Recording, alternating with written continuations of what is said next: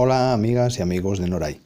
Aquí estamos con un nuevo artículo para la serie de audios de Noray Terapia Floral. Hoy os presentamos ¿Qué es una crisis existencial? Hace un tiempo hablaba con una amiga por teléfono y le comentaba que estaba pasando una pequeña crisis existencial. Lo decía de manera simbólica. Y ella extrañada me preguntó qué era eso de la crisis existencial.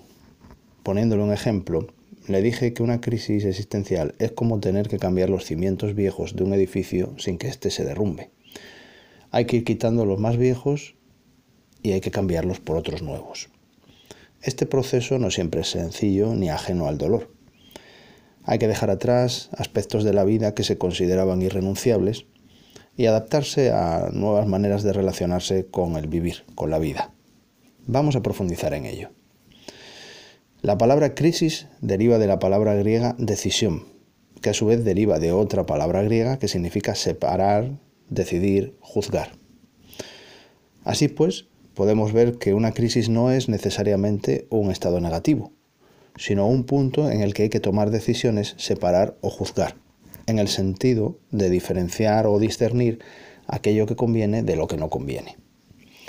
En cuanto al concepto de existencial, se refiere a la existencia, al existir de la persona.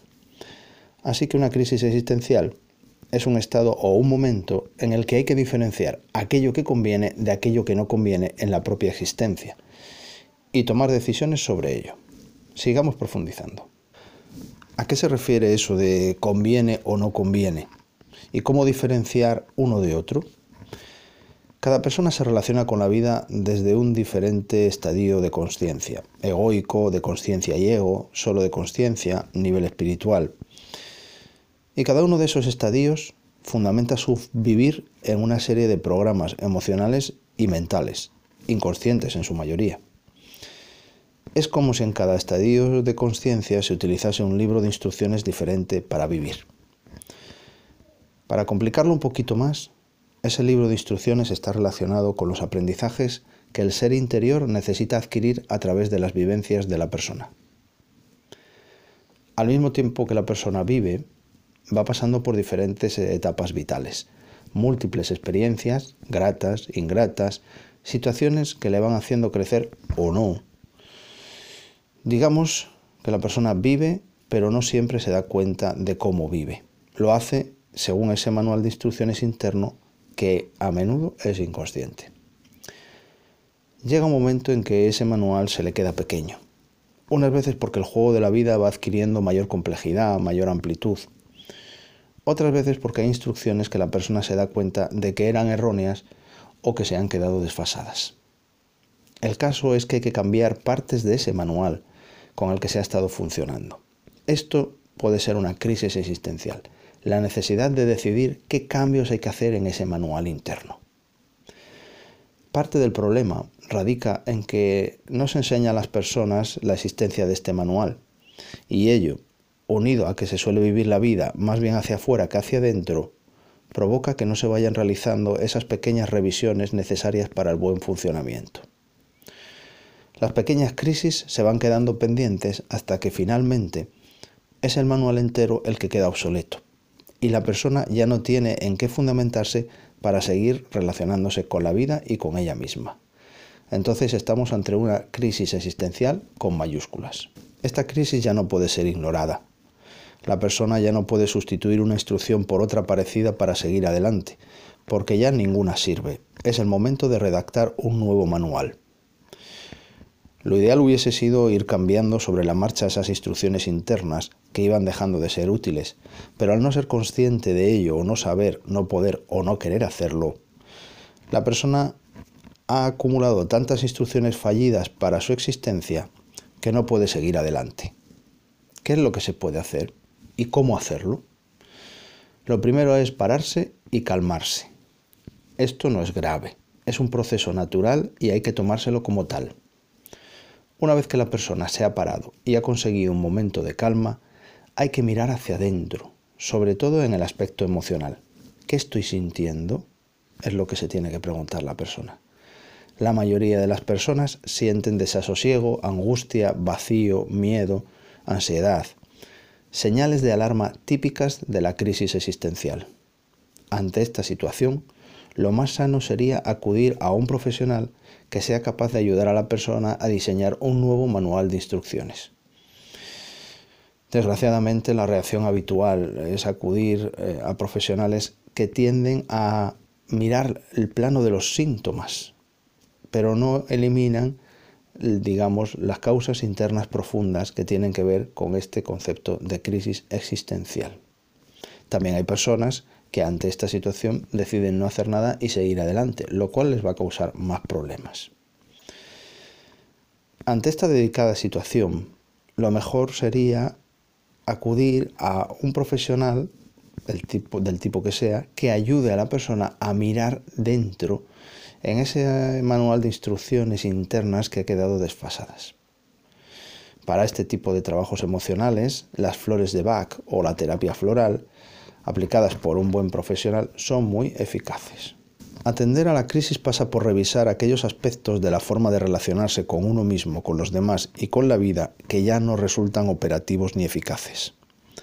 Hay que explorar los ámbitos o territorios de la persona, la familia, el trabajo, las amistades, el ocio, las pasiones, uno mismo, de modo que se localicen aquellas instrucciones y programas emocionales y mentales que siente que ya no le sirven y cambiarlos por otros, sea modificando los anteriores o sea creando unos nuevos para así poder volver a funcionar de manera sana y estable. Hay personas que van pasando por sus pequeñas crisis casi sin darse cuenta, otras que están en crisis y no lo saben, y otras que reconocen la necesidad de entrar en una, pero se niegan a hacerlo de lleno y conscientemente, por el miedo o la incertidumbre que les provoca ese cambiar de manual de instrucciones.